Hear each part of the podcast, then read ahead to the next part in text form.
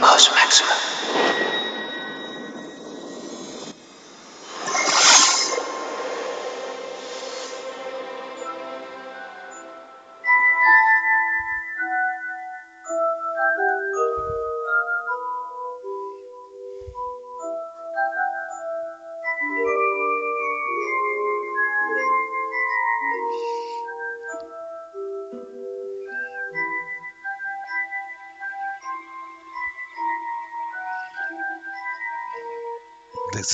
Lugares llenos de magia, esquivando muggles, dementores y dragones, monjes fanáticos. Ojo la weá, pero que te pongan a Sauron domina 8 que estamos al aire. Bienvenidos, monjes fanáticos. Dale, más jodido. Bienvenidos a la segunda parte del especial de Harry Potter de 2022, eh, donde seguimos, ya, ya, analizamos un poco los libros y vamos a ir un poco más a las películas y un poco más al desarrollo de cada historia en monjes fanáticos. Hoy día con el gran Meteoro eh, de nuevo conectado. ¿Cómo está, don Meteoro? Ratitas del norte, roedores del sur, bienvenidos por todas nuestras plataformas a monjes fanáticos. Estábamos puteando por otra historia de fantasía que la vamos a re reservar para el próximo capítulo, pero ahora me uno a una de nuestras más queridas sagas por nosotros, ya que todos tenemos un mago frustrado en nuestro ser, en nuestra alma. Eh, yo siempre he sido, incluso yo soy de Slytherin porque fui a Estados, cuando fui a Estados Unidos, me pusieron el gorro de Harry Potter aquí y el weón dijo Slytherin, así que supongo que debería estudiar en esa. En ¿Está esa confirmado entonces? ¿Está confirmado, sí, está que eres. Slytherin? Y está, está grabado. Sí, Alguien- yo- Me grabaron cuando pusieron y dijo Slytherin y yo, y así como que eh, no fui a dar a la casa de los jetones de Gryffindor. Así Yo que, soy de Gryffindor, confirmado Ah, también bueno. grabado. ah, ser Me peor, gritó. pudo ser peor. No, yo no tengo tanta plata para viajar como usted, así que no tengo idea. de qué estamos hablando. Es un, en cambio, mouse icónico es un Magnum nomás. Es un, Es un Hufflepuff.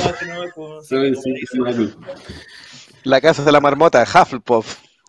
Es una marmota. Capaz que me dijera eso el gorro, tendría que ir de nuevo. Muy buenas noches a todos los que nos acompañan en Monjes Fanáticos. Aprovecho de agradecer la audiencia que tuvo nuestro programa pasado. Yo creo que ninguno de nosotros cachaba que nuestros seguidores eran tan fanáticos de Harry Potter. Y eso que grandes seguidores no habían visto o, o no habían leído los libros. Sí, pero tuvimos un montón de vistas a nuestro estándar, no estamos hablando de, de- en comparación con otros eh, podcasters, pero nos fue bien y bueno, estamos contentos que les haya gustado y esperamos que esta segunda parte sea la guinda de la torta de lo que empezamos la semana pasada hablando de el niño que vivió.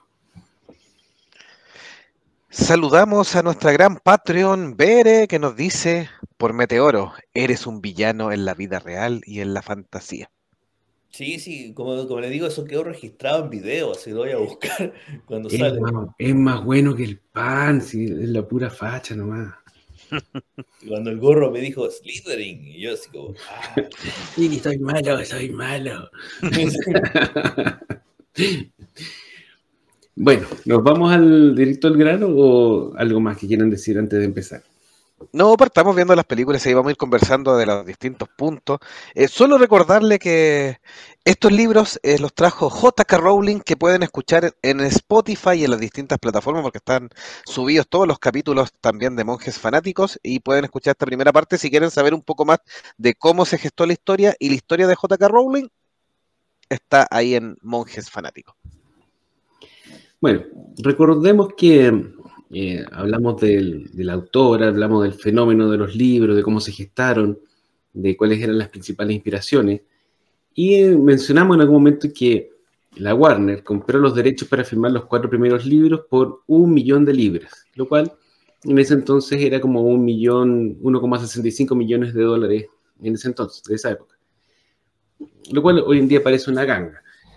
Eh, el, el proceso de hacer las películas fue desarrollado con gran entusiasmo desde un comienzo. Recordemos que los libros eh, habían sido un éxito inmediato, entonces toda la gente quería ver estas películas eh, llevadas a la práctica y poder eh, ver una versión del mundo fantástico de, de J.K. Rowling en, en el cine.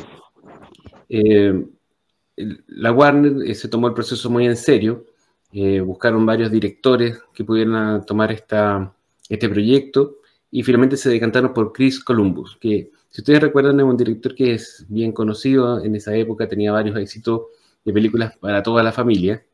Eh, hubo otros candidatos entre los que se mencionaron, por ejemplo, Steven Spielberg, incluso, o a Rob Reiner. Sin embargo, Chris Columbus se quedó con, el, con la dirección y el siguiente paso en este proceso fue escoger a los actores que iban a llevar a, la pantalla a los niños de, de, esta serie. El más importante, bueno, se hizo un mega proceso de casting, se entrevistaron a miles de niños. Eh, recordemos que los personajes en el primer libro tenían alrededor de 10 años, así que tenían que ser niños bastante pequeños. Y uno de los primeros que se escogió fue precisamente a Harry, Harry Potter. Y el actor que lo, que lo fue a interpretar, y a esta altura todos lo conocemos, Daniel Radcliffe, quien en ese entonces tenía 10 años, no era conocido como hoy en día, sin embargo, no era un primerizo en el mundo de la actuación, ya había aparecido el año anterior en una serie de la BBC basado en David Copperfield. Eh, fue en ese entonces que Chris Columbus lo vio en la serie, él lo había visto esta serie, vio a Daniel Radcliffe interpretando al, al, mismo personaje, a David Copperfield en su juventud, en su niñez, y él lo pidió. Dirigidamente dijo, este niño yo lo quiero para la película. El problema es que los papás de, Daniel Radcliffe no lo querían eh, castear, porque cacharon que desde un comienzo se sabía que iba a ser un mega éxito, entonces los niños iban a ser sometidos a mucha exposición. Entonces los papás dijeron, no, nosotros no queremos eso para nuestro hijo. Y fue el, uno, el, fue el productor de la película, David Hyman, quien lo buscó. Y dice la historia que se lo encontró en un cine. Estaban viendo unas películas y se lo encontró en el cine. No sé si habrá ido dirigidamente buscándolo, se lo encontró de casualidad. Y ahí aprovechó de convencer a sus papás de que por favor lo presentaran al casting. Le prometió que lo iban a cuidar, que iban a evitar que se expusiera mucho, que no iban a permitir que la prensa lo, lo arruinara, lo cual en cierta forma eh, se cumplió, creo yo. Y bueno, hizo su video de prueba y fue un éxito inmediato. Eh, a todo el mundo le gustó como lo hizo Daniel Radcliffe, incluso se lo mostraron a J.K. Rowling, quien se mostró de inmediato muy entusiasmada con este niño actor y señaló que no pensaba que hubiera alguien mejor para el rol. Así que así fue como escogieron a Daniel Radcliffe. Eh, del resto de Hermione y Ron, se escogió a Emma Watson y Rupert Green dentro del casting, dentro de estos miles de candidatos. Eh, ninguno de ellos tenía experiencia previa en actuación, habían actuado solamente en obras del colegio y eran súper chicos, tenían entre 10 y 11 años. No sé si ustedes quieren opinar algo respecto al casting. Eh, sí, sí, sí, quiero, vamos a saludar en el chat. Eh, la Vere nos decía que buenos chicos se merecen mucha audiencia. Muchas, muchas, muchas gracias. Saludamos a Eduardo Benítez que dice, hola monjes, esta vez sí llegué. Saludos desde los lugares más friolentos del Paraguay. Santiago estuvo relativamente caluroso hoy día. Partió frío, pero se volvió caluroso después. ahí está, frío en Paraguay, nos dice. Nos podría haber puesto de los lugares más mágicos de Paraguay. Y la Vere nos decía. Paraguay es mágico, si Paraguay no existe. Es de la imaginación. El Aya Goodman nos pone la Vere. ¿Será uno de los candidatos que tuvo ahí el, el, el Aya? ¿Será, ¿Será porque se parece? No sé. Sí. Son amigos, ojo, son amigos Daniel Radcliffe con, con el Aya Good. Así que. Eh, quería hacer una, un, una, un, una donación, obviamente, a lo que Chris Columbus no era un tipo primerizo, por supuesto, y también tiene que ver con el éxito de, esta elección. Eh, el director trabajaba muy bien con los niños. Eh, fue guionista de las películas Gremlin, Los Goonies. Eh, director de Mi Pobre Angelito, entonces ya tenía éxito en películas familiares, películas con niños también, entonces fue una muy buena elección eh, para tomar las, riendas de esta primera película de Harry Potter, que haría la postre también la siguiente, la siguiente cinta. Así que eso es más o menos lo que había hecho Chris Columbus, que ya a esa altura tenía éxitos rotundos como Mi Pobre Angelito y una participación más que interesante como guionista en estas obras de Spielberg y Amblin Entertainment. Yo creo que aquí se fueron al, a la segura, eh, se nota que la Warner le tenía fe al proyecto porque llegó un veterano de las películas familiares como Chris Columbus, que es lo que tú decías. Eh, le dieron el presupuesto que requería, escogieron eh, la banda sonora, por ejemplo, de John Williams. O sea, cuando tú escoges a John Williams para musicalizar tu proyecto, porque realmente es una película de primera línea. Ah, así que yo creo que en ese sentido la película estaba destinada a ser un éxito. ¿Quieren que le siga contando o Meteor va a meter la cuchara? No, es que la verdad, eh, como película, mira, yo, voy a hablar aquí como un, eh, desde una posición de simple mortal, de que a lo mejor en su vida había leído o que había escuchado el nombre de Harry Potter y aparecieron los trailers de esta película y la fui a ver al cine. Eh, y es, es, una película entretenida, esa es la verdad. Sí, una película entretenida, independiente que obviamente es más de corte familiar, ya después vamos a hablar de las, las últimas que ya no son tan familiares, son mucho más oscuras pero la, esta es la primera película de la piedra filosofal, es una película familiar, entretenida, no, te aburre en ningún minuto. Eh, es de esas pocas películas que yo me atrevería a decir que no es necesario haberse leído el libro antes, porque como película te entretiene igual y entendiste bien. Yo sé que puede que no haya quedado el libro 100% transcrito en la película, algunos, los más puristas, siempre van a encontrar detalles. Pero como, como un espectador propiamente tal, es una película que me entretuvo harto en su época. Eh, no, para salir rayado con, la, con la, el mate aquí, con rayado con lápiz, no, en realidad es pañoño. Pero sí eh, una, una entretenida adaptación. Sí, porque le recordamos a nuestros eh, auditores que nosotros en esta época teníamos alrededor de 20, 21 años. Así que ya estábamos un poquito viejitos para. Sí, pero muy 20, 21 años y andaban hueones con la guerra ya aquí, y con los anteojos, pues corta el huevo. Sí. la... Dale. Perdón, antes de, que, antes de que prosiga, hay que hacer una aclaración para todos nuestros fanáticos, para que. Eh, ¿Por qué la elección de los personajes? También fue un tema complejo. Eh, J.K. Rowling negoció poco dinero dentro de todo, porque la saga venía muy, muy en, era prometedora, podía negociar un poco más, pero dejó una cláusula que amarró bastante a Warner. Los personajes tenían que ser de origen británico lo cual es obviamente la misma exigencia, por ejemplo, que tiene la productora Bárbara Broccoli para el personaje de James Bond, que tiene que ser británico. Aquí en el caso de Harry Potter, prácticamente todos los actores, lo habíamos señalado también en el programa anterior, porque solo en una película donde hay actores de otros países o magos de otros países, permitió ampliar un poquitito el espectro. Pero en general, fue un buen filtro porque Chris Columbus cuando quiso hacer la película empezó a tomar eh, elecciones y le llevan el listado a JK Rowling que tenía peso en relación a la elección definitiva del actor y vetó a varios actores norteamericanos y, señaló, recuerden, no pueden poner actores y eso llevó a, eh, no solo para los papeles protagónicos, sino que para el resto de los otros papeles, eh, eliminar gente que hubiera sido a lo mejor un poco interesante, pero más norteamericana. Así que fue un, un punto a tener en cuenta para la elección de actores. No, está bien, hay que evitar la apropiación cultural, pero sí, la, verdad es que este tipo de, de, hechicería y de magia, como mitología, probablemente está, muy basado en las raíces inglesas de lo mismo. De, de tipo Merlín, así, por ahí viene. Entonces, ¿qué iba a hacer un, qué, qué iba, hacer un negro de Nueva Orleans, weón, haciendo Harry Potter? Nada, pues, son británicos.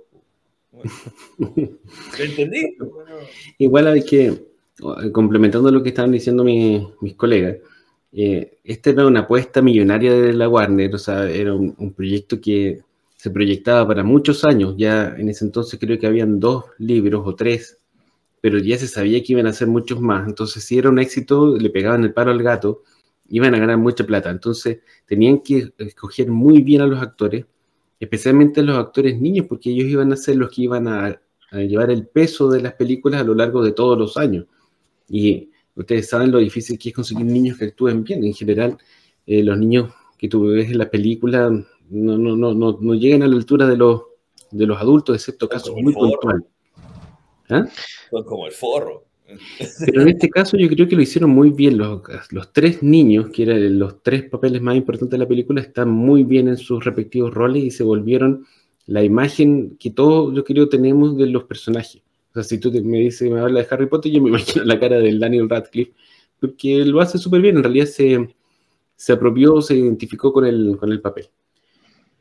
Bueno, voy a seguir un poco más, voy a, sumar a lo que dijo Jovito. Eh, toda la producción de la cinta fue en Reino Unido, todos los actores son británicos por, eh, eh, por requisito contractual de la autora.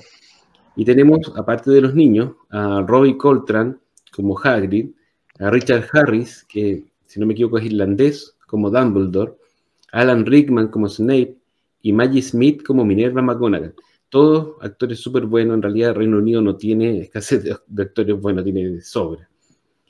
Como curiosidad, el papel de Dumbledore se lo habían ofrecido originalmente a Sean Connery, que si ustedes recuerdan, cuando hablamos del Señor de los Anillos, también le habían ofrecido el papel de Gandalf.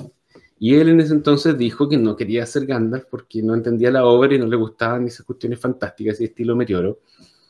Y ahora cuando le ofrecieron ser Dumbledore, dijo exactamente lo mismo. No le interesaba el tema, no le gustaban las películas fantásticas de mago y no le quería hacer ese rol. Imagínense, imagínense si Dumbledore fuera Sean Connery, cómo hubiera sido distintas las películas. Habría sacado una pistola y habría dicho, soy Dumbledore. Albus, Albus, Albus, Dumbledore.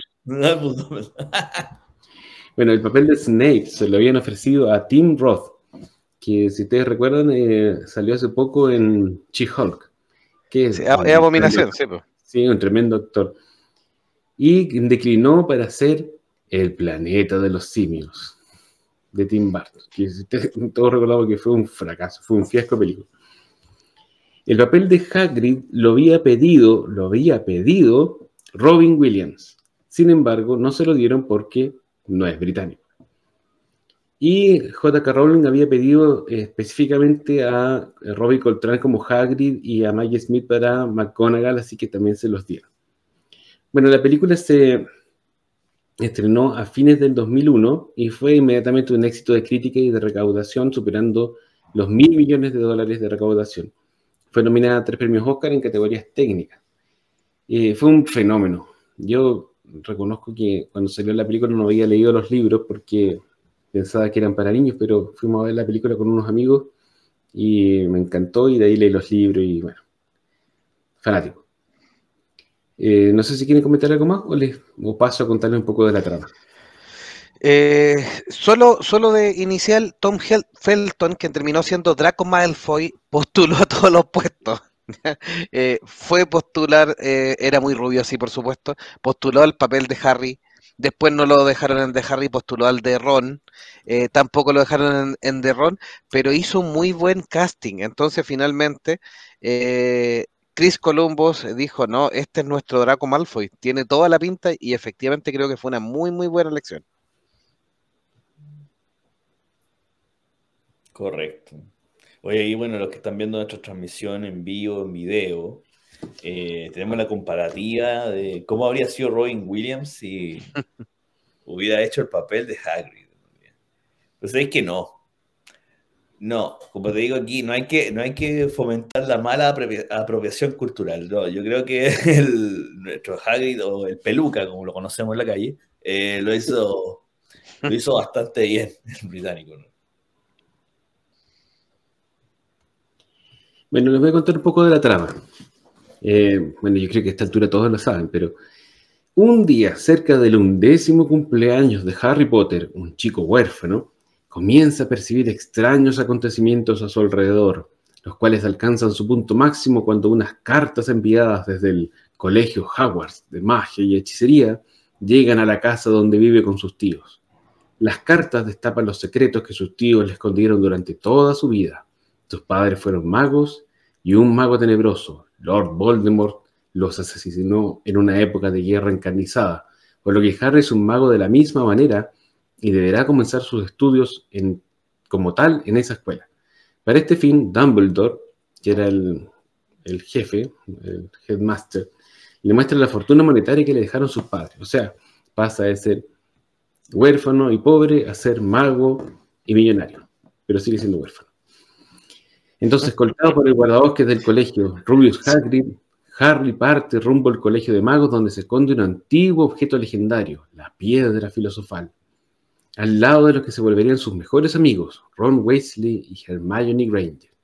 Harry intenta convencer a sus profesores de que la piedra puede ser robada por el profesor Severus Snape, que era el profesor de pociones, lo cual es negado por los últimos, pues afirman que se encuentra en un lugar seguro y protegido. Finalmente se descubre que el profesor Quirrell aloja en su cabeza los restos del malvado mago Voldemort. Al intentar quitarle la piedra a Harry, un hechizo protector puesto por su madre lo protege y destruye Quirrell. Tan tan. Esa fue la historia de Harry Potter. Nos faltó contar que ah, el libro se llama La Piedra Filosofal, pero en Estados Unidos. Ah, no, sí lo mencionamos, perdón. Lo hablamos en el capítulo pasado. Sí. Voy a leer un poco el chat. Nos dice Bere, no sé, pero a mí Harry Potter nunca me enganchó. Mi sobrina ama esta saga, pero quedé enganchada con El Señor de los Anillos. Me eclipsó. Eduardo Benítez nos dice, Daniel Radcliffe hizo un, un tan buen Harry el sucio Potter que ya nadie sabe su nombre. Solo que es Harry. Harry. Y también Eduardo nos decía, Tom Felton no salió en nada sobresaliente, además de una temporada en la serie de The Flash. Eh, Tom Felton le ha costado un poco salirse del papel, yo creo que es un buen actor, salió en la película del Planeta de los Simios también, en el origen, eh, tenía un papel ahí chiquitito pero importante en la serie de Flash, eh, ya salió en unas, en unas cuantas películas más como La Guía para una niñera que, cuidadora de monstruos y... Eh, en la serie de YouTube Origins. Así que algo, algo se ha mantenido, eh, no ha desaparecido completamente eh, y ha logrado dar algunas peleas ahí para seguir apareciendo en la televisión. Yo lo encuentro un, un actor bastante decente. eh, no, no, no me desagrada lo que hace Tom Felton. fuera de lo de Harry Potter, por supuesto. Igual son súper jóvenes, así que tienen mucho tiempo para, para enchufarse en producciones más reconocidas y de repente sacudirse el estigma de haber participado en una serie tan exitosa. Claro. Probablemente dinero no le va a faltar tampoco. Sí. Luis Hernández nos dice, yo triste porque no podía comentar en la parte 1. Yo había visto que la publicación del 27 de agosto. sí, Lo había- estaba escribiendo en el, probablemente en el video pasado. claro. Ahora sí está, ahora sí está bien. Y nos pone ahí Luis Hernández, no soy fanático del Potter, pero por mi hermanito, 21 años menores, que conozco algo de eso. Sí, es esto una historia para niños. Lo que pasa es que en realidad se transformó en una saga comercial que trasciende mucho. Las edades. Sí, icónico dijo que nosotros ya éramos viejotes, no- el, el- el- el capítulo pasado también dijo que ya estábamos pasaditos, pero, pero igual la, la disfrutamos a pesar de Igual anda no era weón muy Leviosa, weón, y ahora ni así que somos viejos. que Leviosa. Es Leviosa, no Leviosa, es Leviosa. Sergio Todo nos dice, buena, buena, saludos desde Puerto Montt. Grandes saludos. Sergio. Saludos. Así que está cerquita de Don Meteoro ahí, así que tenga cuidado. O sea, así ¿verdad? que o, o se, le, se le aparece el trauco o meteoro. Las dos cosas son peligrosas. Ay, de- no, no está mi compañero John Constantine, mi roommate. se, se fue a putear, se fue de putas. Así que, si no estaría aquí en el programa. Sí. ¿Cómo encontraron esta primera película? Pa- pa- antes de que pasemos a la, a la siguiente. Buena, pues ¿quién te va a decir que es mala? Si, vos- era una buena película, como digo, entretenida, redondita, eh, de corte familiar, pero bueno, de esas que son de corte familiar que cualquiera las puede disfrutar. Así que no, la, no, no veo que si tal, tal vez de repente, claro, los, a lo mejor los actores eran niños, pero no podéis que, ¿cómo se llama?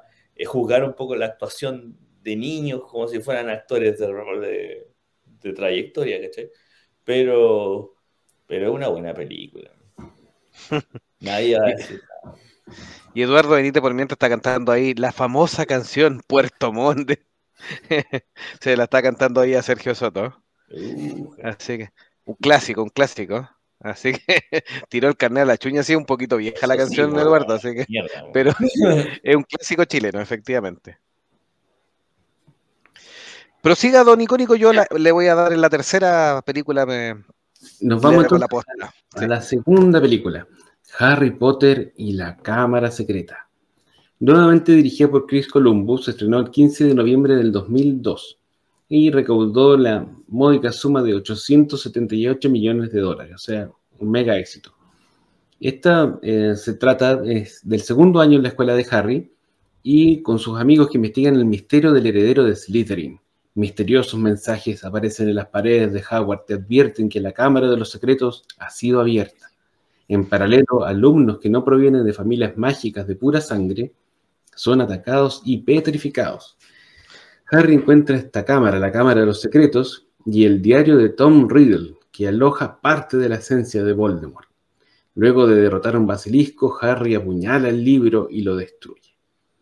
Personajes nuevos que aparecen en este libro está Dobby, un elfo doméstico, Gilderoy Lockhart, el profesor fraudulento que es interpretado por Kenneth Branagh, Ginny Weasley, la hermana de Ron, interpretada por Bonnie Wright, y aparece Aragog, la araña gigante.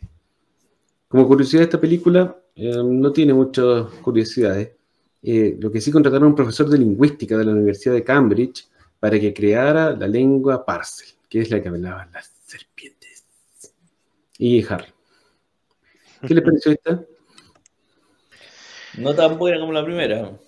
Siempre las segundas partes son malas, a excepción del Imperio Contraataque. Eh, Terminator 2. Tal vez los personajes que nuevos no, no sé si engancharon tanto. Esa es la verdad. No sé qué piensan ustedes, pero yo como que no. No son personajes así como que uno los recuerde. Como que. Hoy me acuerdo del viejo. Ese, mira, además de que yo, yo en eso soy medio racista y xenófobo en el sentido con los elfos, pues bueno, yo no puedo soportar que esa guay que parece perro mezclado con gremlin, sea un elfo. O sea, para eso me ponía un goblin, y le decía un goblin, ya un trasgo, como diríamos en español, no sé, pero, no, pero, pero un elfo, eso, ¿qué mierda es eso? Usted está acostumbrado a los elfos flaquitos, caucásicos, rubios. rubios platinados, pues, weón, altos. Orejita no, como esa weá, no como esa weá que tiene Harry Potter al lado porque parece perro. Hay un, hay un meme re bueno de un perrito así, de esos flacos pidiendo asado y dice, amo, estará listo el asado. es buenísimo. Es, como esos perros callejeros, que se te acercan por comida. Pone la misma cara, En realidad es más flojita la segunda película, pero es que el, segundo libro también es más flojito. No había mucho ahí donde no tiene la misma novedad que el primer libro y ah, la trama es más floja a mí me gusta eh, cómo va rescatando elementos que nos mostró en la primera, eh, el tema de Myrtle, eh, cómo nos va aumentando un poco el misterio. Efectivamente, como película, la primera es más entretenida que la segunda, pero creo que también va utilizando y va mejorando algunos temas con respecto a la saga misma, que tiene que ver con el libro, que yo creo que desarrolla más temas.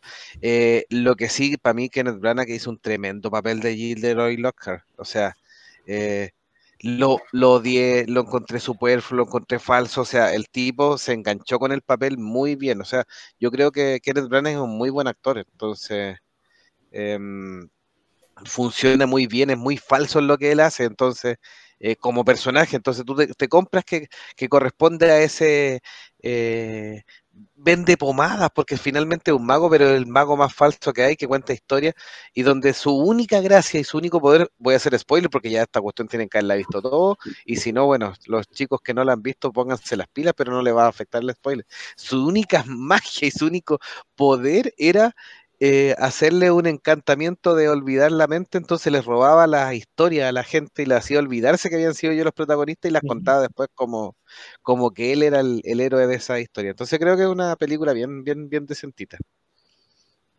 yo estoy de acuerdo contigo que el personaje es mejor en la película que en el libro porque el actor que le, da vida lo hace muy bien. Pero el resto de la trama como que no está a la altura. Es una simple opinión, por favor, Potterfaniaco, no me, no, me vengan a pedir a la casa ni nada. Bueno, no te van a piedrar la casa, te van a ir a hacer encantamiento, De más. Luis Hernández nos decía, Puerto Montt me recuerda a una canción de las viejitas. Regresando a lo de Potter, creo que la riqueza literaria está en la descripción, junto a la trama acción. Sí, los libros son innegablemente muy divertidos y ágiles. Eduardo Benítez nos dice, ¿dónde puedo encontrar este lingüista? Dig- digo para poder hablar con mi suegra. Lengua bífida la señora. Lengua bífida, señora, sí. Ya, dejémoslo hasta acá nomás. Sí. Y Luis No, Hernández no. nos dice también, creo que el amor por las descripciones lo agarré del realismo mágico. Disculpen mi melancolía. Gabo, Benedetti, Márquez, Rulfo. Sí, a mí me gusta el realismo mágico de, de Márquez, aunque no me gusta su, su tema político, pero el realismo mágico sí. eh, eh, y Cien años soledad, una tremenda, tremenda eh, obra. Así que Sergio Soto nos dice Trauco versus Meteoro. El Trauco sale arrancando bajo los insultos del monje. No, ya me lo topé ya. Ya me lo topé, me he topado varios. Me topé a la Sí. Mincoya, al Trauco, al Imbuche fue el primero. Ahí, ahí después con John Constantine estuvimos persiguiendo otros más. Todavía no llego a la cueva de la brujería, que es el, el mito final, pero ya los voy a encontrar. Sí, Pasamos a la siguiente. Sí. La tercera película, Chris Columbo estaba complicado, es el tercer libro, para muchos la película favorita, Harry Potter y el prisionero de Azkaban. Eh, en su reemplazo le ofrecieron la dirección a Guillermo del Toro, quien declinó por no estar de acuerdo con este tono alegre y luminoso de las primeras dos partes, demasiado feliz, demasiado poco gótico para eh, Guillermo del Toro. Eh, Mark Foster de Buscando Neverland eh, rechazó el cargo por no querer volver a trabajar con niños nunca más.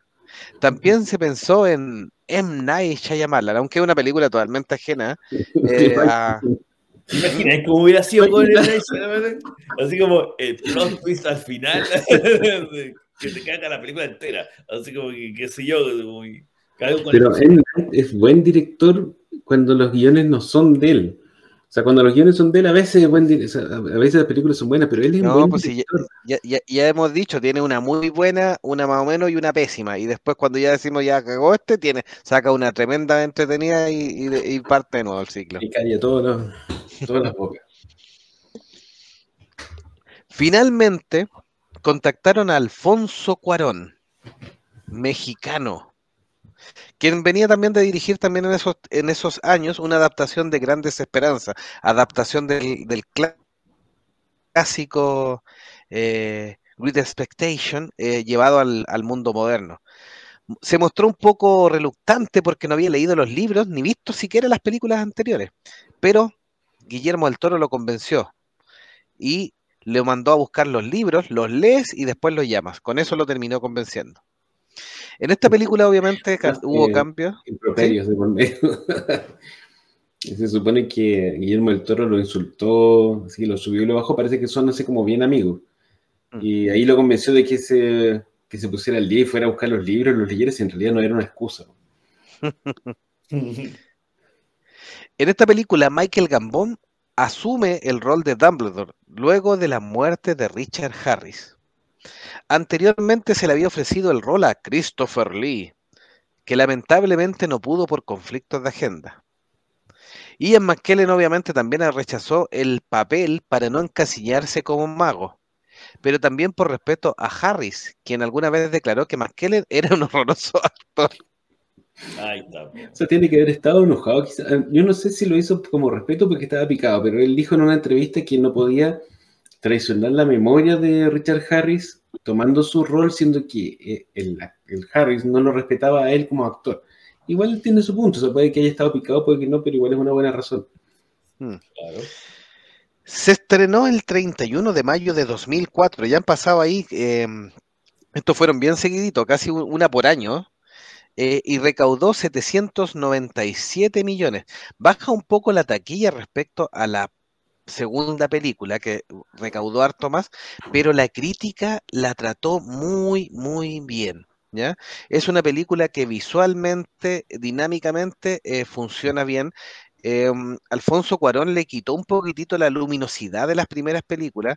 Ya tenía los niños un poco más grandes también, así que tenía un poco más de margen para jugar en ese sentido. Em, los niños ya representaban, ya tenían 13 años, representaban un poquitito más de, de adultez más cercana. Entonces logró ahí darle este, este giro, eh, utilizó mostrándonos en la primera y segunda película las tomas de Howard eran muy similares, que eran como siempre de la misma lado, de la misma puerta, etcétera. Y él como que nos mostró por otro lado el, el castillo, eh, utilizando más sombra, etcétera. Así que visualmente es bien llamativa, por eso hay algunos que ahí la prefieren. Este es el tercer año en Hogwarts de Harry y sus amigos y investigan al peligroso mago fugitivo Sirius Black, el negro serio, interpretado por Gary Oldman. Una muy buena actuación también de este, este actor. Mientras los misteriosos dementores patrullan la escuela y el nuevo profesor de defensas contra las artes oscuras, Remus Lupin, interpretado por David Twillis, quien es secretamente un hombre lobo. Finalmente, damos la vuelta acá. Sirius Black no es otro que el padrino de Harry, gran amigo de James, eh, y que siempre quiso cuidar a Harry y, y, eventualmente tendría que haberse vuelto su protector, pero finalmente fue inculpado por revelar supuestamente el secreto, siendo que no había sido él. Sirius Black era bueno finalmente, pero la rata de Ron, que esto es ir utilizando elementos que ya no habían mostrado, habían mostrado los animalitos, cada mago tenía su animal, eh, Harry tenía su lechuza, eh, Ron tenía, tenía eh, ¿cómo se llama? La rata, entonces eh, Hermione tenía el gato, ¿cierto? Sí. Sí, Hermione tenía el, el gato. De hecho, me parece que en esta película, en una muy buena interpretación del gato, se comió a la rata. Está bien. Así que tuvieron que reemplazar a la rata inicialmente. Pero no era otro que un animago. Interpretado entonces, obviamente que era Peter Pettigrew, uno de los amigos, que era el verdadero traicionador de, de James y sus amigos, que se había vendido al Señor Oscuro, porque era el más tontito de todos y finalmente eh, había traicionado a sus amigos por entregarlo al, al Señor Oscuro. Y mm, la, la, ayuda de este, ¿cómo se llama la pirinola mágica? Ahí el. El giratiempo. El giratiempo. ¿Girascopio no se llama? No. No me acuerdo. Giratiempo. El giratiempo que le permitía. ah, eh, esto, esto es el, el colmo de la ñoñez, porque Hermione quería tomar tantos ramos, porque aquí en tercero tenían ramos electivos y quería tomar tantos ramos que se consiguió el giratiempo con la profesora McGonagall, parece que fue. O Dumbledore. O Dumbledore, ahí no me acuerdo bien ese detalle, si alguno se acuerda, por supuesto. Eh, ahí se, se gira y pum, pum, pum, pum, iba a distintas clases. Así que Esta película no eso, eso le permite, le, le permite, ¿cómo se llama? Eh, solucionar todos los, los entuertos de esta, de esta película. Esta película no la mencionamos en la- nuestro especial de películas de loop temporales. Quizás debimos haberlo puesto ahí. Eh, bueno, y me sumo a lo que dice Jo. Esta película es eh, claramente, muy, se nota mucho la el cambio de mano en, en la dirección. Y es una película mucho más, eh, eh, más oscura. es- no es una película 100% familiar, ya no es para niños pequeños. Yo creo que eso también repercutió en la, en la taquilla, porque no es una película para toda la familia. Sin embargo, eh, le dio como un aire fresco a la franquicia que ya se estaba poniendo con dos películas eh, en, la, lista, ya se estaba poniendo un poco repetitiva, eh, porque Cuarón le puso un tono distinto, cambió las escenas, el estilo de filmación, cambiaron la música, eh, el, el enfoque de la película se enfocó más en los niños, en su crecimiento personal, en su sentimiento. Eh, y además que es una película muy linda en la forma en la cual está filmada, los paisajes, privilegiaron muchos escenarios de exterior. Eh, y aparte que la trama es bastante más divertida que la segunda película. Eh, como mencionó Jovito, se cambió el actor de profesor Dumbledore y el actor nuevo dijo que él no iba a tratar de imitar al que había fallecido por respeto, y hizo un personaje absolutamente distinto, es una cuestión eh, radical, incluso cuando, cuando yo vi la película llega a chocar un poco lo distinto que es el, el, la interpretación o la, la, comprensión que este actor tiene del personaje respecto a Richard Harris. Pero bueno, finalmente uno se termina acostumbrando. Saludamos a un troll de internet que nos dice, retírense a dormir viejos. Hoy tenemos... Gracias Carlos por eh, dedicar un poco de tiempo ahí. Eh, Tenemos un hater. sí, no, mire, nos vamos, nos, vamos, nos vamos a ir a dormir, pero cuando usted lea un poco, para que escriba bien viejo. ¿ya? Andate a la mierda, pendejo culiado. Listo. ya. Siguiente pregunta. No me lee, si cuando aprende a escribir lo, lo tomamos en serio. Tal vez lo dice por, nuestra- por preocupación auténtica, tal vez tenemos cara de Sí, sueño. eh, Tenemos, sí, podemos estar cansados, sí, eso, eso es verdad. Si viene la noche.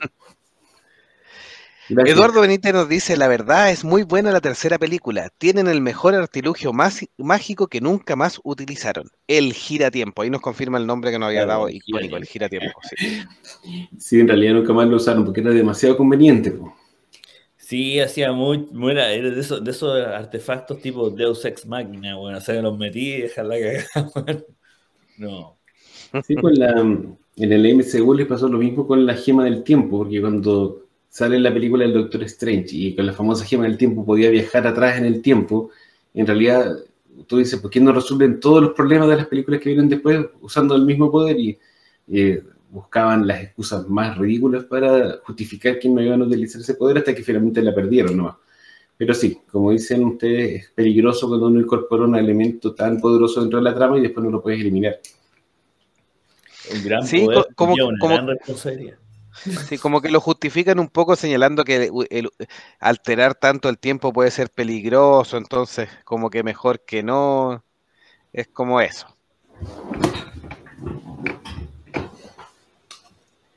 Bueno, No, El prisionero de Azkaban es una película que, como, bueno, ustedes ya lo dijeron, yo creo que fue el cambio que hicieron el que hace tan querida El prisionero de Azkaban. Así como una... Como la madurez de Harry Potter. Luis Hernández nos dice, no pude haber dicho una mejor respuesta, Meteoro, referente al cuy cagado. al a- cagado, será. al culi cagado. Y Eduardo Benítez nos dice, si fuera por icónico yo estaría durmiendo. Si icónico parte durmiendo el programa, no se preocupe. Es mo- modo automático. Sí. Y dice, ah, nos decía primero, él solo quería sus segundos, segun- sus cinco segundos de fama, sí. Y regresando al tema, acepto que la saga de Potter es una buena herramienta de acercamiento a la literatura para los jóvenes. Sí, efectivamente lo conversamos en el episodio pasado, es una eh, escalada de eh, conocimiento y quienes eran más chiquititos, nosotros hemos reconocido que estábamos un poco viejos, pero quienes eran más chicos, iban creciendo con estos libros y finalmente no los soltaban y eso llevó a muchos que se interesaran por las lecturas y eso siempre es súper, súper relevante. Es como las drogas esas que se supone que tú tomas las drogas por primera vez y te sirven de puerta para volverte adicto. Este es una- un tipo de droga de inicio de la literatura. Es es una literatura fácil, divertida y después te puedes interesar en algo un poco más complejo, sofisticado, pero para empezar está súper bueno. Sí. No sé si le va a dar a la siguiente película o la leo yo. Yo le doy. Listo, vamos a la película número 4. Bueno, al, al- al libro 4, en realidad, a la, historia 4. Harry Potter y el Cáliz de Fuego. Esta fue dirigida por Mike Newell, que es el de Cuatro Bodas y un Funeral, luego que Cuarón dijera que solo iba a dirigir una película. Esto es como el profesor de Defensa contra las Artes Oscuras, lo mismo con los directores, iban cambiando casi película por medio. Por lo extenso y complejo del libro, recordemos que aquí se pegaron un tremendo salto, porque los libros, los tres primeros, igual no son tan flacos, pero no son tan gordos, pero el Harry Potter y Cáliz de Fuego es un ladrillo, o sea, realmente un libro súper gordo. Eh, inicialmente se pensó en hacer dos películas. Sin embargo, los productores no encontraron una forma satisfactoria de dividirla en dos, no encontraron una parte de la historia donde fuera fácil meter una cuña y separarla. Así que finalmente hicieron una sola película eh, se le ocurrió que le iban a transformar como en una especie de thriller de misterio y simplificar un poco la trama. En realidad, en realidad la simplificaron bastante. Se estrenó el 18 de noviembre de 2005 y recaudó nada menos que 896 millones. O sea, volvimos a subir. Esta película, este libro, transcurre en el cuarto año de estudiante de la magia de Harry, cuando es obligado a competir en el torneo de los tres magos, que es una competencia interescuelas de magia y de gran prestigio y riesgo. Aquí es donde nosotros, el mundo de Harry Potter se amplía un poco y, y aprendemos que existen otras escuelas de magia parecidas a Hogwarts en, en otros lugares del mundo. Y bueno, aparecen las delegaciones de las distintas escuelas y hacen distintas pruebas. Eh, y después de superar estas tres pruebas, Harry es atraído a una trampa que resulta en la resurrección de Voldemort. Recordemos que Voldemort en las películas anteriores estaba un pedacito en la cabeza de Quirrell, otro pedacito en el libro de eh, Tom Riddle, pero aquí ya efectivamente él vuelve a la vida, el Señor Oscuro, y Harry escapa por los pelos y le cuenta el resto de los profesores de Howard, los cuales revelan al mundo del retorno del Señor Oscuro. Sin embargo, casi nadie les cree. Hay varios personajes importantes nuevos en este libro. Tenemos a Cedric Diggory, interpretado por el entonces desconocido Robert Pattinson, que quien lo viera y quien lo ve actualmente es Pattinson. Tenemos a Alastor Ojo Loco Moody, interpretado por Brendan Gleeson, y el mismísimo Lord Voldemort, interpretado por Ray Fine. Eh, cabe señalar que la película no ganó premios, pero el libro ganó el premio Hugo a la mejor novela de fantasía ese año. A mí me encanta este, este libro, es mi favorito de los Harry Potters. La película no es tan buena, pero el libro es súper bueno. Eduardo Benítez nos decía, ya sale el vampiro maraco, el amigo de la Vere, el amigo de la Vere. Y creo que por fin sale Voldemort de cuerpo completo. Sí al, sí, al, término de la tercera película no salía, porque Peter Peter ¿con quién se reportaba? ¿Con, ¿No era con Voldemort? No me acuerdo. en realidad. Gusano se, se reportaba con Voldemort. Sí, pues ahí, ahí como que ya sabíamos que estaba vivo, como que terminaba el libro y sabíamos que estaba vivo Voldemort, y en el cuarto ya salía de cuerpo completo, como bien señala Icónico. Y nos preguntaba, Icónico, ¿cuáles son las diferencias con el libro?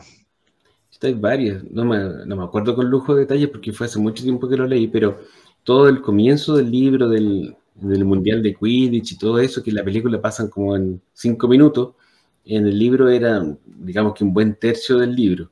El, juicio de los magos oscuros es mucho más largo, las escenas donde recuerdan con, con Dumbledore también son más largas, hay mucho más detalle en cómo resuelven los misterios de cada una de las pruebas. Eh, por ejemplo, el elfo doméstico Dobby, que había salido en las primeras películas y después como que fue olvidado, eh, en esta película no, sale, pero en el libro sí tenía un rol un poco más predominante.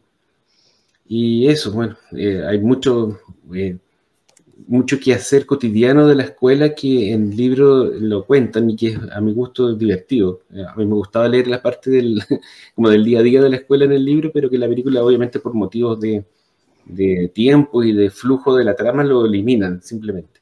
Así que don Eduardo Benítez, si es que le gusta la trama, yo le recomiendo que lea el libro porque eh, expande mucho los temas y lo hace más, más completo. Bueno, aquí se empieza a explorar un poco más la, la parte de cómo crecen los personajes también en relaciones amorosas en esta, en esta película, que era algo que no se había visto en las películas anteriores, que más seguro que en el libro icónico también tiene que estar desarrollado de mejor forma, porque igual aquí es como medio chistoso. Sí, Luis tiene, Luis tiene un punto, le dice a Eduardo, eh, comparar de repente los libros y las películas, los libros son muchísimos más ricos. Sí, hay algunos, lo que pasa es que de repente, Luis también, hay algunos que tienen algún punto muy distinto en el libro y en la película, y otros efectivamente, como tú señalas, hay, historias tan, tan detalladas y que son ricas en los libros que no las llevan por simplificarlas, por ajustarlas las horas de metraje normalmente, y las dejan fuera ahí en, en la película. A veces para bien y a veces para mal. Entonces, de repente es para bien por un tema narrativo, que en el libro funcionan bien, pero en una película no funcionarían. Así que, o las mismas descripciones de Tolkien, por ejemplo, para ir a un punto común que le gusta mucho, eh, las descripciones son tan detalladas que obviamente en una imagen visual subeditamos 20 páginas de repente, así, así de simple. Entonces, ese, ese, ese, es el punto. Hay, hay, libros que adaptan bien a las películas, o sea, hay películas que adaptan bien a los libros, eh, que lo enriquecen, incluso lo pueden hacer brillar más que lo que realmente tienes en las páginas, que me van a querer pegar, pero eh, el primer libro del Señor de los, la primera película del Señor de los Anillos, le hace un gran favor al libro, encuentro yo, porque eh, rescata de, con tanto cuidado y cariño las descripciones y los lugares y los personajes de Tolkien que realmente lo hace brillar en la pantalla. O sea, a mí me acuerdo haber visto la escena donde Gandalf llega a la comarca y conversa con, con Frodo al principio de la película, maravillado de los escenarios, los actores, los vestuarios, la música. O sea, realmente es un- se nota que hay mucho cuidado ahí. Eh, en el tema, volviendo a Harry Potter, el primer- la primera película es una adaptación casi calcada del primer libro, lo cual no es tan complicado porque el primer libro es muy breve. Entonces la película, en un metraje más o menos normal, puede rescatar casi todos los puntos de la, de la trama. Sin embargo, en la medida que vamos avanzando con los libros, las películas cada vez se separan más porque las tramas son mucho más complejas, son mucho más largas y en realidad no hay tiempo para hacerlo. Y no les queda otra alternativa que eliminar cosas o transformarlo realmente en, más de una película, que fue lo que pasó con el último libro, que es quizás el que menos necesitaba que lo transformaran en dos películas, pero eso lo vamos a hablar eh, un poquito más adelante. Luis Hernández nos dice, es lo que les decía sobre las descripciones, es el fuerte de la literatura mágica. Y Eduardo Benítez nos dice, yo suelo darle a los audiolibros, me escuché hace poco Un Mundo Feliz de Aldous Huxley, y ahora me estoy escuchando su contraparte, 1984 de George Orwell. Sí, eh, el, el además tema del audiolibro eh, yo le he agarrado también el gustito en algunos casos, pero siempre me gusta escuchar cosas que ya he leído. Sí, a mí me pasa cuando leo un libro y es muy bueno, empiezo a saltarme, como empiezo a leer como línea por medio para llegar a la parte más, más entretenida. Entonces el audiolibro como que realmente me desespera porque siempre van al mismo ritmo. Bueno, seguimos. No sé qué, qué les pareció esta película. Ya entretenida. Aunque Sí. puede, puede que pa- a nivel, para muchos va a ser como para entre- entretener dos horas de domingo, pero es entretenida. Se, se, mm, se echan al, al- al vampiro coquetón. Sí, muere el vampiro marico. En ese entonces no era vampiro todavía o ya había sido vampiro. No me acuerdo cuál va Eh, primero. no, todavía no era vampiro. No, todavía no, pero yo sí. creo que gracias a esta película logró ser vampiro marico. Sí, como, como dato freak, eh, para el mismo papel postuló también Henry Cavill.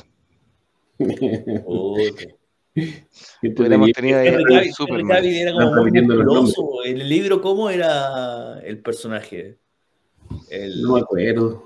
Pero No, no, sí cumple, sí. Mira, eh, eh, este, el, el vampiro, el vampiro mariconiense. Robert Pattinson cumple con el papel, o sea, es un tipo que eh, es un cabro chico relativamente, un poco más grande que Harry, eh, tiene la estampa, es agradable porque ahí hace un papel de ser más agradable con el, con sus compañeros de, de cómo se llama, de, mm, de, mm, de, de escuela, de y todo, y fu- funciona bien, sí. Yo creo que hubiera andado bien también Henry Cavill.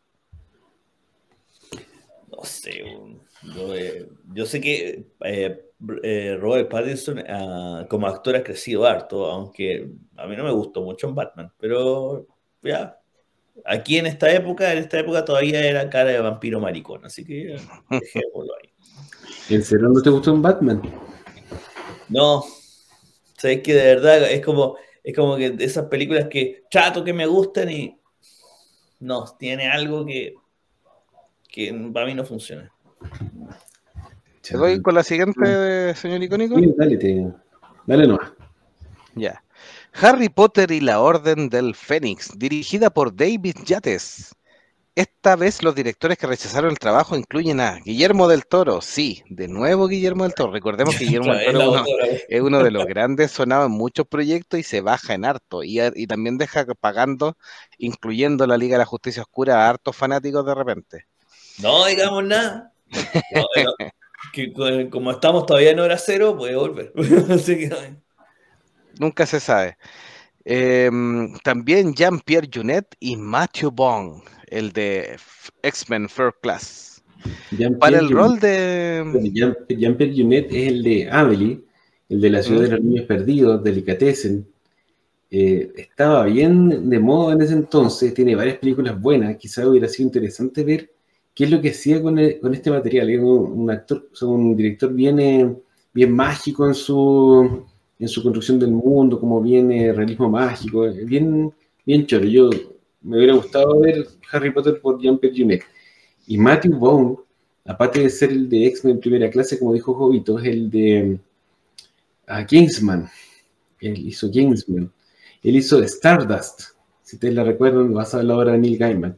Realmente Esa es buena, sí. eh, eh, tiene súper buenas películas. Yo me, me hubiera encantado ver una película de Harry Potter por Matthew Vaughn. Quizás hubiera sido eh, muy distinto de lo que eh, veníamos salió. viendo. Se hubiera salido un poco del molde, pero sin duda que hubiera sido otro eh, aire fresco para la franquicia, porque a esta altura, no sé qué vieron ustedes, pero yo creo que las películas empiezan a perder progresivamente la magia que tenían inicialmente.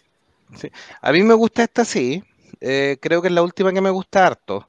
La otra después la vi un poquito por obligación, o sea, me gustaron igual, pero eh, creo que esta es la última más entretenida. Em, para el rol de Luna Lovegood se eligió a Evana Lynch.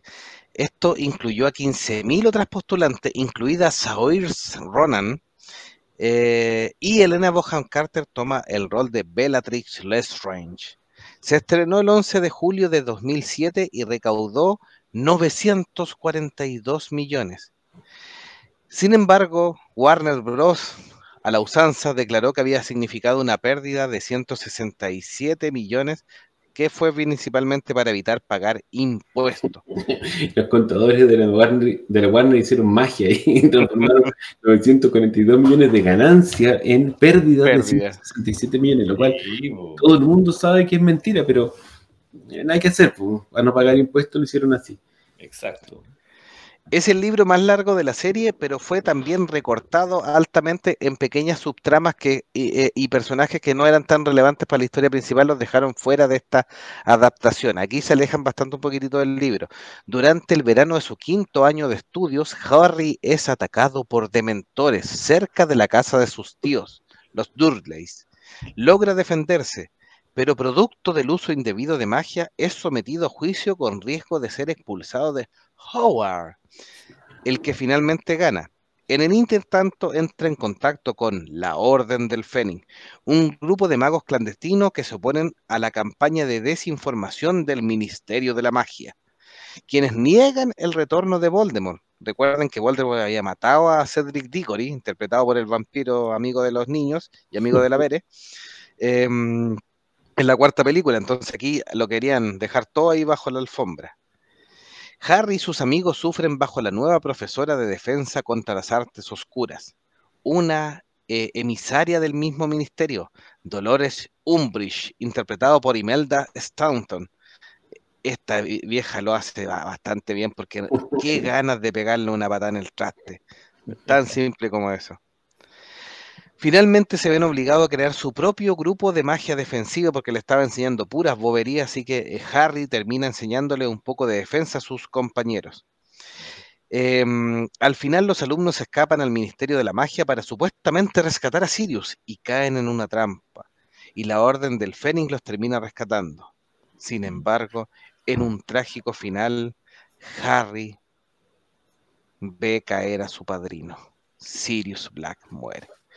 Em, ah, esta, para mí entretenida, es buena, buena película. Así que, Mm, no, así no que, pero efectivamente la simplifican bastante, como bien señala Icónico. Sí, David, La simplificada David es buena porque mantiene el ritmo de la película. po. Si era con demasiado relleno entre medio, puta, puede pasar lo que pasó, lo que pasó con la primera Hobbit, po, que no. No, sí, definitivamente es mejor que la corten un poco a que la alarguen. Eh, pero no, a mí no me gustó mucho esta película, no me gustan las películas de David Yates. Ya- el problema. po. Sí, más encima, como que David Yates dijo, aquí me arrimo y aquí no lo suelto más. No, si el tipo, Y no es tan buen director. tipo es querido por los productores y por los ejecutivos de la Warner, porque parece que no, no da mucho problema y es como bien, yo interpreto que es como bien acatador de las indicaciones y las órdenes que le llegan, pero Es la Eh, mebota. las películas claramente perdieron, eh, perdieron chispa, perdieron originalidad y perdieron ideas con este David Yates, que siguió eh, con todas las películas que quedaban y después con las precuelas, y ninguna ha alcanzado la- en los niveles que nosotros esperábamos de la franquicia. En realidad, no sé por qué lo mantienen tanto. eh, quizás es la mebota, como dices tú, no sé. Aún así, la película es mala. ¿eh? También, eh, ¿cómo va a pasar el rato de un día domingo? Pero no es mala. Bueno, sigamos entonces con la. Sí, espérame, siguiente. déjame ir al, al- al chat. Eduardo Benítez dice, yo creo que Latinoamérica tiene mucho de Harry Potter y su universo. Aquí uno tiene su bicicleta y al otro día simplemente desaparece. Sí, algo muy, muy propio de los magos de aquí, weón. Luis Hernández nos dice, de esa película me atrapó ver a Gary Oldman. Sí, buena, no lo niego, pero creo que fue buenísimo atraer a este tipo de actores. Le pude enseñar a mi hermano actores de buena monta. Sí, a mí me gusta lo que hace Gary Oldman aquí en el, en el, en el papel. En, reali- en realidad no hay nada que decir de los castings de las películas. O sea, tú puedes Sí. alegar todo lo que quieras, pero el casting siempre es impecable. Los Sí. actores súper buenos.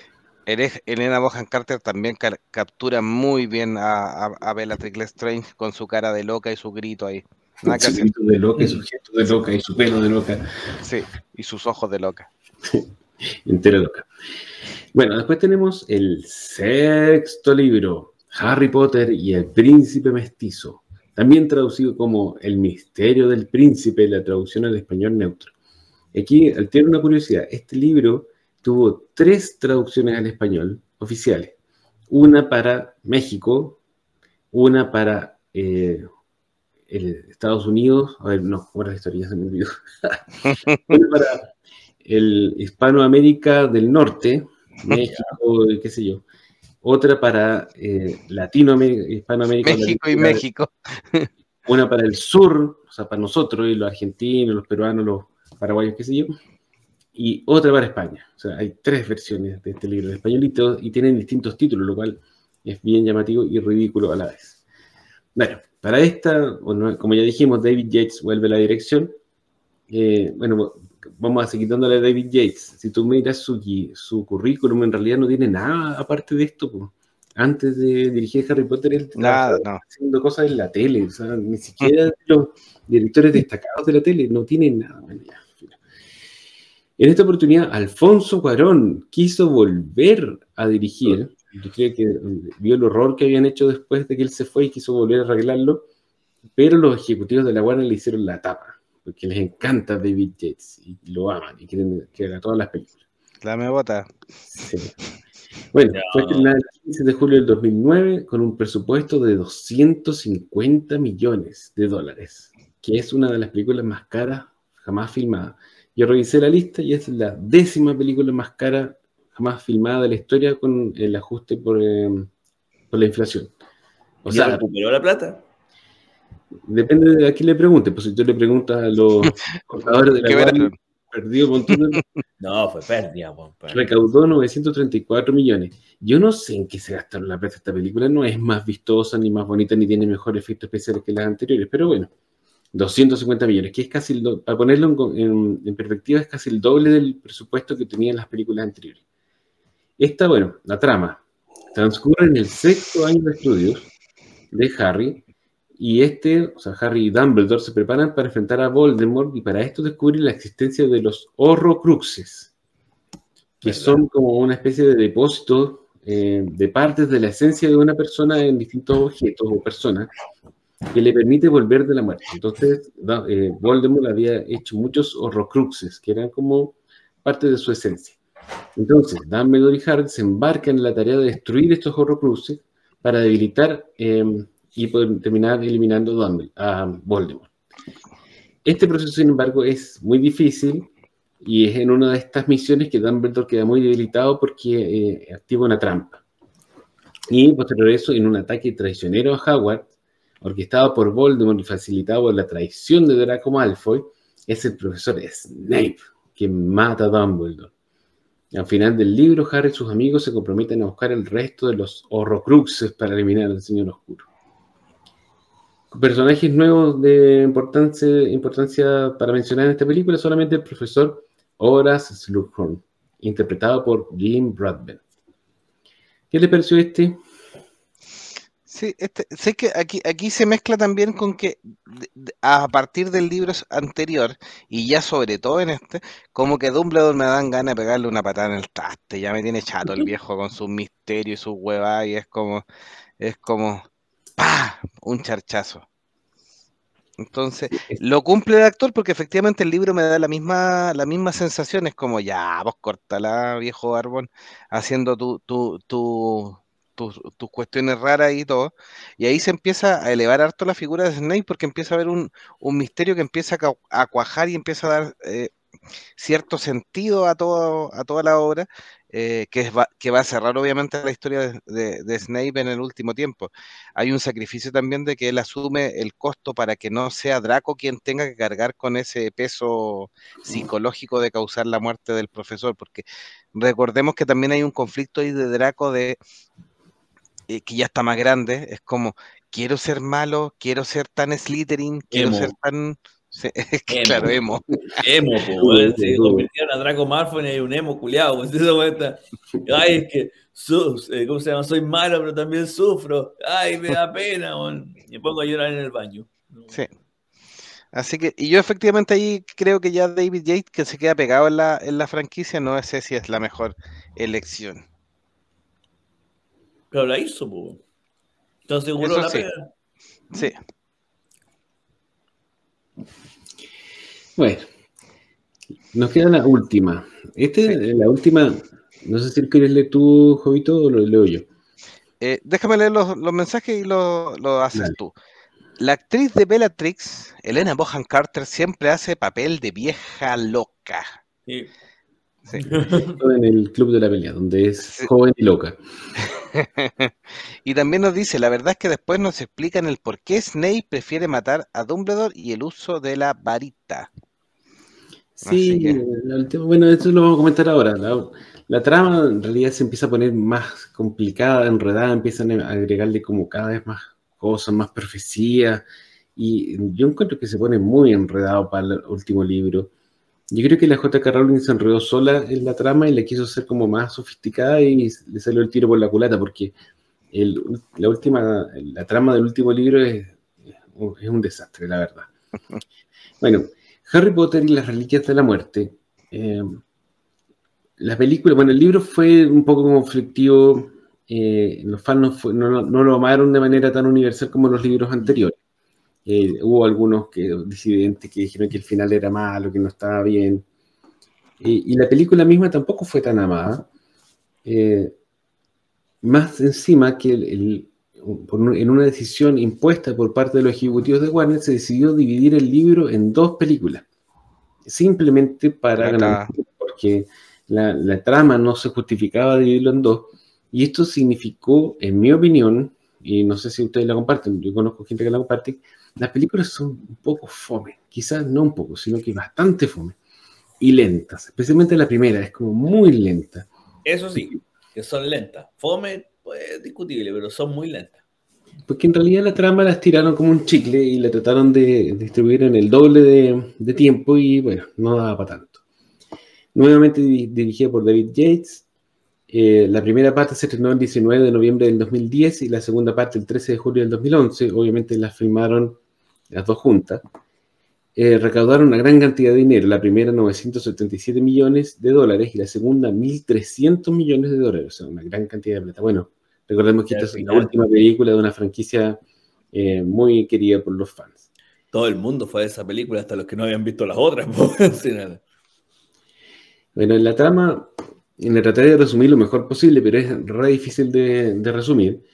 Eh, al cumplir la mayoría de edad, Harry pierde la protección que le entregaba vivir en la casa de sus tíos los Dursley, así que se muda a vivir a la madriguera que es la casa de los Weasley, el de su amigo Ron y su familia.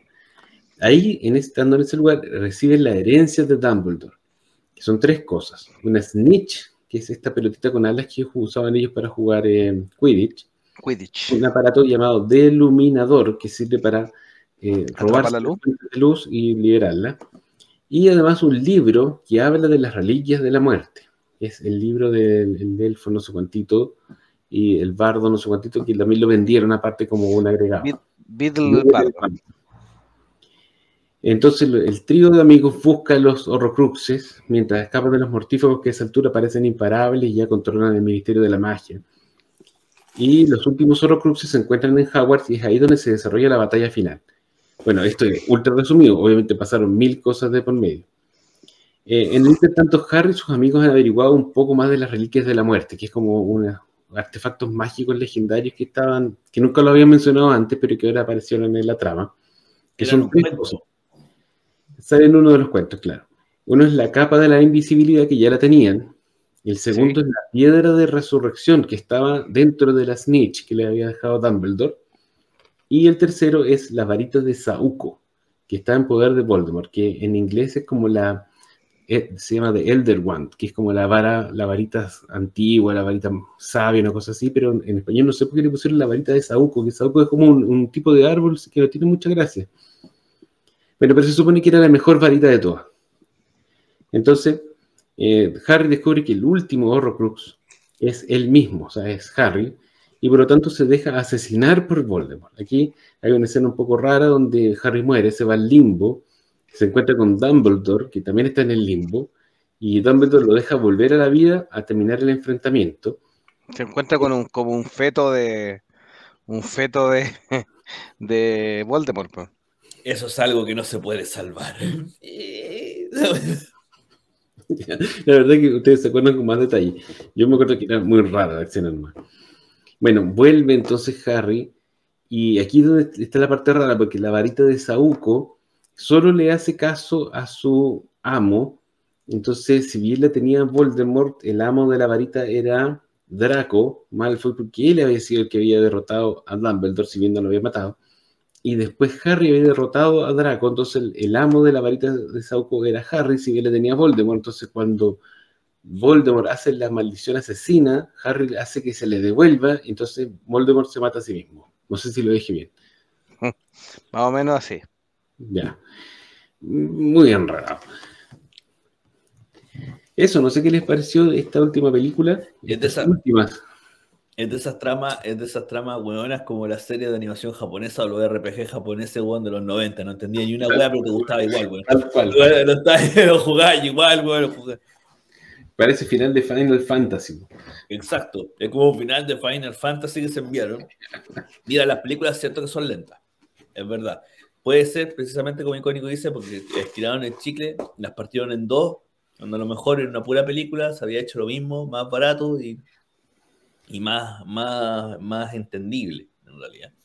Eh, por ahí el guion se pierde rápido, es verdad. El cuento de las reliquias de la muerte es un bonito cuento, fíjate que cuando lo escucháis está, está, bien armadito, así como que hoy podría ser un cuento de verdad, así como las, las reliquias de la muerte, así como de los tres magos y todo lo demás pero el resto de la película es un enredo. Un enredo que, como digo, recuerda a, los RPG japoneses de los 90, porque uno lo disfruta igual, no entiendo nada, pero está entretenido. Y, llega al final y se muere Voldemort y queda ese feto medio moribundo en el limbo, que todo el mundo se ríe, y vuelve a la vida Harry, en gloria y majestad, nuestro salvador, que, aseguró el mundo de la magia y toda la wea. Fin o por lo menos quisiéramos que hubiera sido el fin, pero después lamentablemente siguieron haciendo películas que no deben ser mencionadas. ¿Cuáles no deben ser mencionadas? Las películas que no deben ser nombradas. Las precuelas, por pues, la de los animales. Animales fantásticos. Adivinen quién la dirige. David. Sí, David dirige las tres. Es cabrón, es como que no quiso soltar más la franquicia. Pero con esto me aseguro la jubilación. Se, se aseguró el hombre, pues dijo, aquí está la mía. Pero imagínense que la, Warner decidió mantener a ese tipo, si bien las películas nuevas nunca fueron bien recibidas. Claro que tienen que haber llevado gente al, cine, y bueno, finalmente eso es lo que en el balance anual importa. Claro. Eduardo Benítez nos decía la varita del trabuco, dijeron. Del trabuco, en realidad no sé quién se le ocurrió esa, esa cuestión. ¿Cómo traduces Elder One como varita de Sauco? sí, dentro de todo no es tan mal cierre la, lo de Harry Potter. Em, igual emocionó a los fans, se llenó el cine junto a más de mil millones. Es una saga millonaria, millonaria, eh, que nos acompañó bastante. Animales Fantásticos, a mí la película, la primera película me gusta harto, después eh, decae, eh, tema también del, del guion. Así que bueno, y como bien nos dice Eduardo Benítez, eh, David Yates sí que encontró su piedra filosofal. Sí, obvio. Absolutamente. Pero mira, para, todo en oro. Repasando la, la imagen que se está transmitiendo ahora, que es la escena final, pues cuando está Harry, están Hermione y está Ron eh, como adultos, así como que el epílogo que pasó en los años y el futuro. Y tú veías esa imagen después de haber conocido los libros, haberte visto todas las películas, algunos jugaron más de algún videojuego en entre medio, que todos son más o menos malos, no se pierden de nada. Eh, pero ves esta imagen, ¿qué, ¿qué, sensación da? Como cierre, así como que, porque hay, hay cierres de, de, historia y de sagas con personajes que son potentes, que, te pueden quedar así como con satisfacción, así como que sí, fue un buen cierre, así como que eh, tienes la empatía por el personaje, así que puta, Phil lo logró. Así, ¿no? Hay otros cierres que dicen, puta, habría preferido otra cosa, no, no lo había visto, y hay cierres pésimos. A, a, mí me dejó bien, me dejó, sí, sí, está decente el cierre. Ya empatizáis con, con, ese Harry, cuando lo miráis así que puta, ya sí, está cre todo creo que no, pero ya, puta, ya es feliz. Bueno, sí, ¿no? Creo que no fue una tan, tan, mala decisión utilizarlo porque se ven un poco ridículos con ellos envejecidos y con hijos. Mm. Eh, es medio rasca el, el maquillaje también. Eh, pero finalmente como que uno agradece que no hayan ocupado unos actores como que no hubieran salido nunca, que tú decís, y se parece o no, hubiera sido quizás peor. Así que...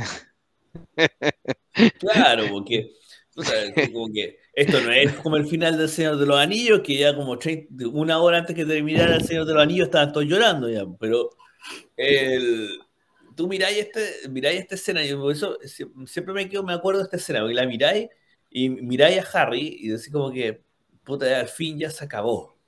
No es que se acabó, que al fin se acabó esta weá, que al fin se acabó, el, se le acabó el, el sufrimiento, ¿cachai? Muy bien. Esta escena, tiene, una vida normal. esta escena tiene una anécdota. Bueno, para los que no nos están viendo y nos están escuchando, es la escena donde salen todos ellos viejos en, el, en la estación de tren y con el rol con guatita y medio pelado. Eh, la primera... Ron, Ron dijo de Lagoon, perdón. Uy, verdad, se parece de la U. Quiero mandar un saludo a nuestro querido productor eh, jubilado, que está en, la, en Hawái. No sé dónde está. Bueno, esta escena no es la versión original. La versión original, eh, Harry y Ron estaban más viejos, lo habían maquillado de manera que se viera más viejo, pero Hermione seguía viéndose igual de joven. Entonces, los fans que la vieron en las, las versiones de prueba, en estas como screening que hacen, dijeron, oye, pero ¿cómo los pusieron tan reviejo? Porque tiene que haber sido esto mucho peor que la imagen definitiva. Y más encima la otra está igual. Así que la tuvieron que filmar de nuevo, porque no les resultó práctico arreglarlo solo con CGI y tuvieron que hacer de nuevo la escena. Y ahí quedó como nosotros la vimos, que tampoco le quedó tan bien. Pero bueno. Sí, Eduardo Benítez nos decía, la verdad que es un buen cierre porque por fin la puso. Palabras de Eduardo Benítez, todas las comentarios. Es verdad. Es sí. verdad. Y Luis Hernández nos decía, ¿vieron otras películas de Daniel Radcliffe? Hace las mismas expresiones de Harry, quedó atrapado el pobre. Así que, o sea, yo, yo, he visto varias, eh, hay, tiene unas románticas bien, bien decentitas con, con la Soy Kazan, parece que se llama la niña. Eh, y tiene la, la, Dama de Negro, que es una película de terror bastante, bastante decente. La de Víctor Frankenstein no, una basura. Una basura. eh, la Dama de Negro sí es bastante decente, creo que actúa bien. Cuesta un poco verlo viejo, porque también ahí actúa como un papel que fuera más viejo, además es una época victoriana, pero una, es una película bastante decente de, de terror. Y en, sale en Suiza Army Man también parece, y... Sí. Y ahí sí, es, es, otro papel totalmente distinto. Creo que Daniel Radcliffe no es un mal actor, le ha costado mucho y le seguirá costando sacarse el mote de Harry Potter, pero creo que, que sí, sí puede mostrarnos algo más. O sea, de los tres, de los tres actores principales, es el único que ha hecho algo. No, sí, no, no pues pero sí. la, la, la, la, mina también ha hecho cosas. Sí, pues Emma Watson, Mujercitas, por ejemplo, eh, Las ventajas ¿Eh? de ser invisible, eh, tiene hartas películas más. Eh, el fin de los tiempos, sí. Sí, el Ron Willy, el único que como que cagó. Bueno, sí, que Ron, algo, Ron, algo sí, Ron, está en una serie de April que se llama Servant, si no me equivoco. Mm. Así que... Bueno, y el Daniel Radcliffe va a salir ahora en la biopic de ¿Cómo se llama? Al Jankovic. De Wade Al Jankovic. Así sí, que capaz que ahí se, termine, de, termine, de, sacudir el, el, el encasillamiento en el cual es que en realidad es difícil no encasillarse teniendo ocho películas tan famosas como las que él tuvo haciendo el mismo, papel, pero por lo menos lo ha intentado. Mm. Bueno, vamos a ver qué pasa de aquí adelante. Son súper jóvenes, ya lo dijimos como por Tom Felton. Tienen todo el camino, toda la vida por delante para seguir eh, desprendiéndose de este, de este rol y haciendo otras cosas. Bueno, plata no les falta, así que pueden escoger sus papeles con calma y, tomar buenos, buenos roles nomás. Sí. nos dice, La Dama de Negro en México la tuvimos por años como obra de teatro y el narrador tenía una voz profunda. Solo ver el comercial daba miedo. Daba miedo. Aquí tenemos varias, varias eh, para que vean un poco de la cultura pop. Harry Potter obviamente es un tremendo, tremendo, tremendo eh, evento dentro de la cultura popular. Eh, ha salido en Los Simpsons, hay distintas parodias, por supuesto, para que ustedes vayan viendo. Nosotros aquí en Chile tenemos Harry Potter de botella. Era un cómic ahí que se, se burlaba. un cómic de mala muerte, sí. Y en algunas películas han salido ahí algunos, algunos, ¿cómo se llama? eh, evento. Incluso una película de, con Jim Carrey ahí. Eh, así que. No, pero ese es el mejor. el mejor es Harry el sucio Potter de eh, El Bananero. El este, Bananero. Y ahí está la parte 2, pues, el Harry el drogadicto. Ah, es la parte 3. Ya, ya son 3 ya. ya. son 3. Así que. Pero para que más o menos se hagan una idea de lo. de, de lo. De las parodias. Oye, para ir, para ir cerrando, ¿Ustedes querrían una secuela de esto? ¿O piensan que está cerrada la historia y estaría bueno dejarlo así?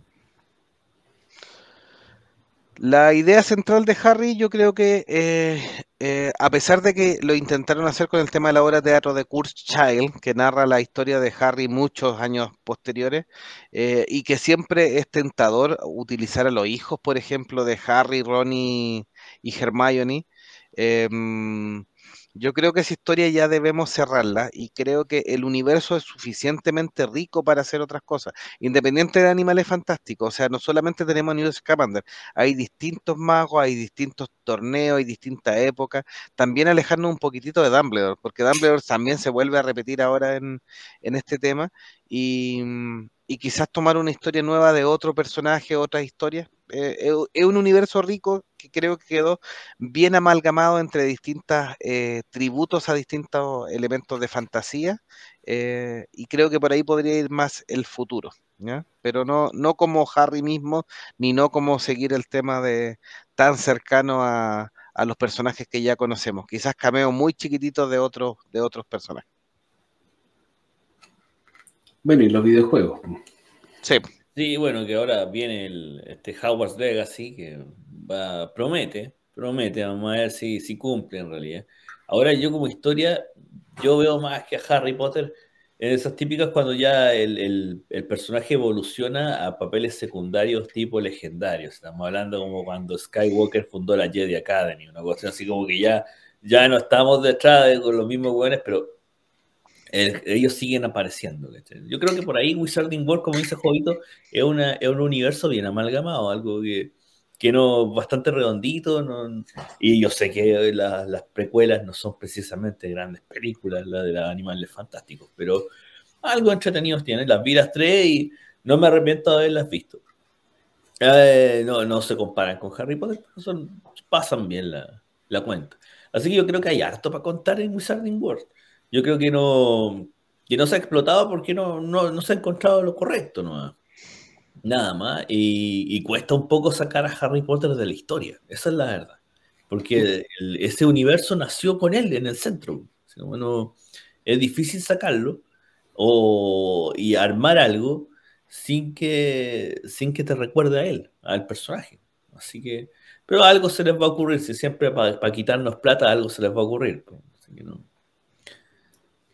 Sí, capaz que la Warner, los ejecutivos, le, como les gusta tanto David Yates, le den nuevos proyectos, Liga de la Justicia, Superman. Ojalá que no, porque, quien desea está una bolsa de gato. Pero el, este otro, este otro lado, sé que hay yo creo que hay que traer los directores de forma correcta, como decís tú, icónico. O sea, hay que traer, a lo mejor convencer de verdad a Guillermo del Toro que agarre, que agarre una historia, que la pueda desarrollar en este mundo con su estilo, que algo tal vez un poco más adulto, más gótico, Que, que, mantenga todos los, los, los, elementos propios del universo Howard, pero no que lo lleve por otros aires en realidad. Y yo, como puedes seguir utilizando los personajes, pueden seguir apareciendo Harry, Hermione, Ron y todos los demás, pero ya en otros, en otros planos, no. Nada más. Eduardo Benítez dice, la verdad es que el universo es muy amplio para explorar, solo falta un creativo que sepa llevar la posta. Para cerrar de estas películas de Harry Potter, que nos traen magia, al parecer siempre las primeras nos gustaron más que las siguientes, pero eh, mi favorita sigue siendo El prisionero de Azkaban. Y luego la Orden del Fénix en, ese orden. No sé si ustedes tienen alguna favorita para, y con sus palabras de cierre para cerrar este episodio de Harry Potter y sus películas. La, bueno, yo ya lo dije, mi favorita de las películas está entre la 1 y la 3. Entre La Piedra Filosofal y El Prisionero de Azkaban pero el libro favorito para mí es el 4. Yo lo encuentro un excelente libro, muy divertido, muy dinámico, tiene de todo. Así que me dio un poco lata que la película no estuviera a la altura.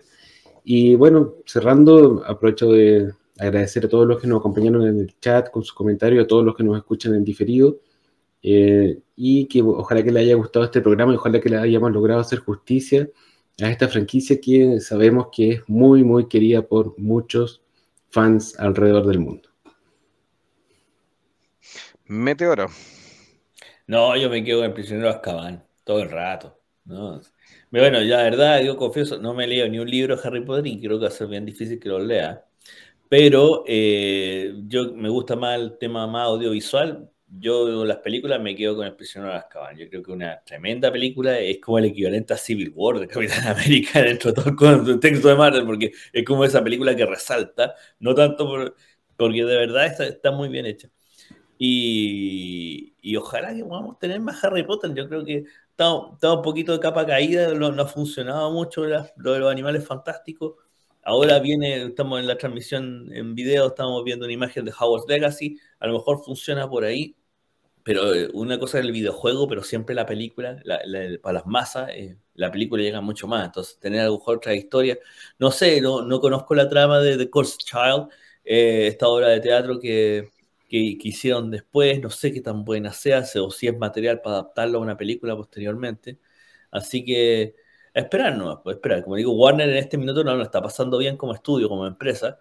Está teniendo hartos problemas propios de la reestructuración de la absorción que tuvo con Discovery. Eh, dígalo, dígalo, dígalo con palabras meteoro, está terrible cagado. Están terrible cagados, esa es la verdad, están terrible cagados de plata, están terrible cagados por todos lados. Eh, se les fueron muchos productores asociados, entre ellos los que habían ya trabajado en muchas películas de, corte. Así que vamos a ver qué sucede. Cuando ya Warner logre reestructurarse bien, eh, en estos minutos no tiene mucha eh, prioridad lo que es Wizarding World para ellos. Que, por lo que sé, por lo que vi de la junta de accionistas, está el show entre DC y, y las películas más, más de tipo cine, no tan cine arte, pero sí superproducciones. Así que vamos a ver qué pasa y a lo mejor si pueden traer entre medio toda esta bataola, poder traernos otra historia más de Harry Potter.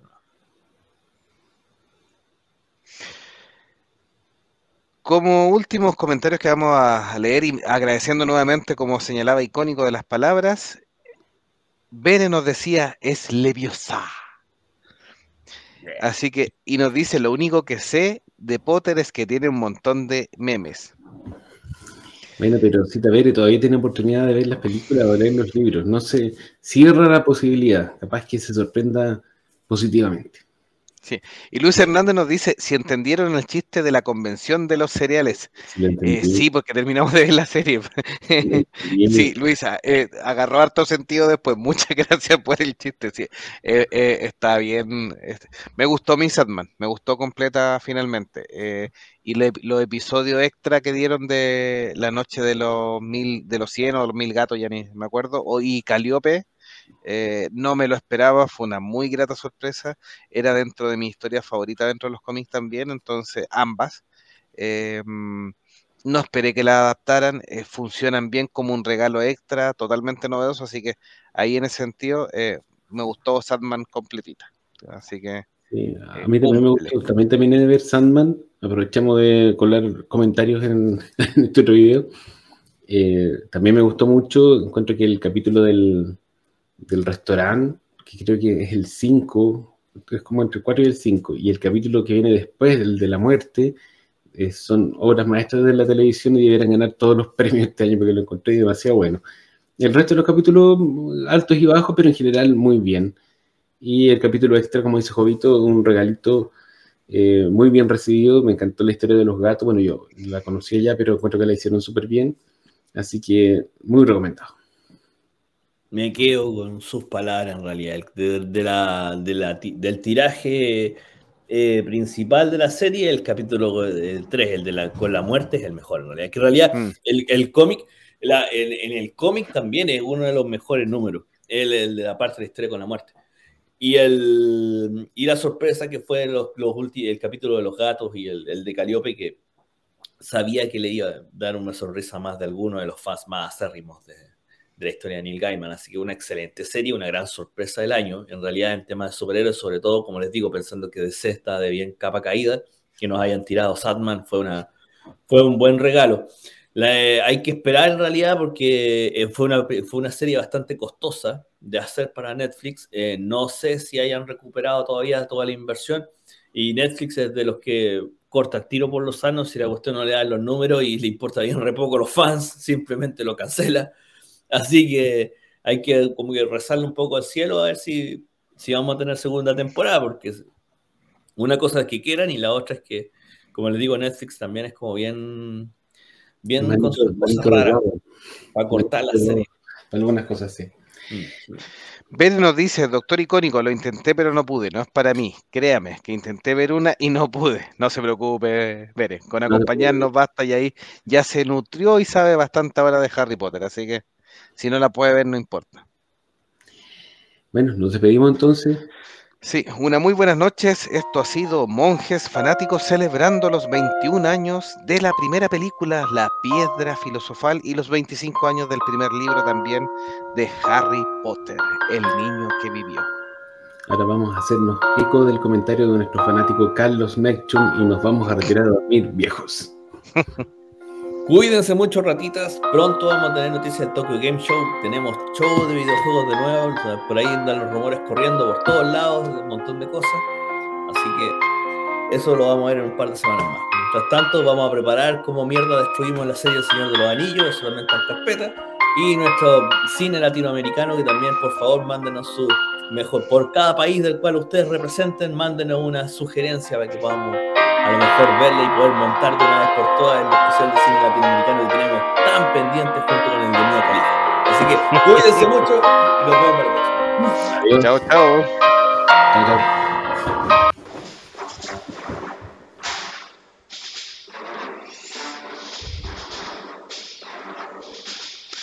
Este ha sido un nuevo especial de Monjes Fanáticos. Recuerda compartirnos en las distintas redes sociales. Este es un programa para fanáticos, hecho por fanáticos.